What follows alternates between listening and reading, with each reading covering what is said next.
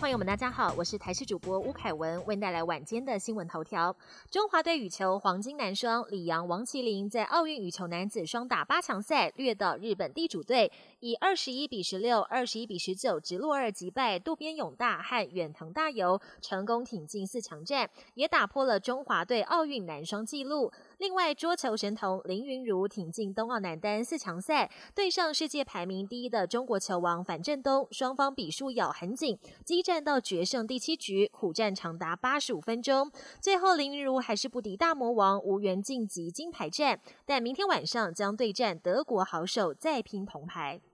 第四轮疫苗预约截至今天中午截止，已经有一百零三点四万人预约成功。紧接着第五轮对象即将在下周一公布。但要是 A Z 疫苗数量太少，也不排除会提供少量的莫德纳给民众施打。而我国现阶段虽然不会针对打过疫苗的民众放宽检疫措施，但也会把打完疫苗后拿到的小黄卡资讯化，当成接种证明，方便民众未来出国可以跟国际对接。除此之外，也要开放让没有健保卡的三种外籍人士也能线上登记勾选想打的疫苗，等到未来疫苗充足之后，才会纳入施打规划。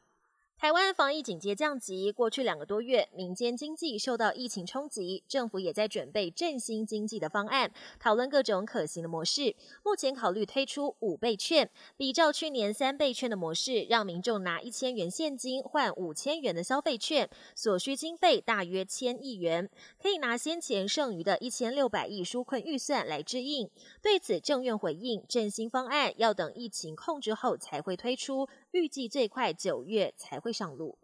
国际焦点：菲律宾疫苗接种进度缓慢，目前仅有一千一百万人至少接种一剂，占总人口的一成。为了加速扩大疫苗覆盖率，总统杜特地再出狂言，这次警告拒打疫苗的民众只能关在家，只要一出门就会遭警方借户返家。杜特地自己也深知这没有法律依据，但强调首要的任务是避免病毒四处扩散，他已经做好挨告的准备。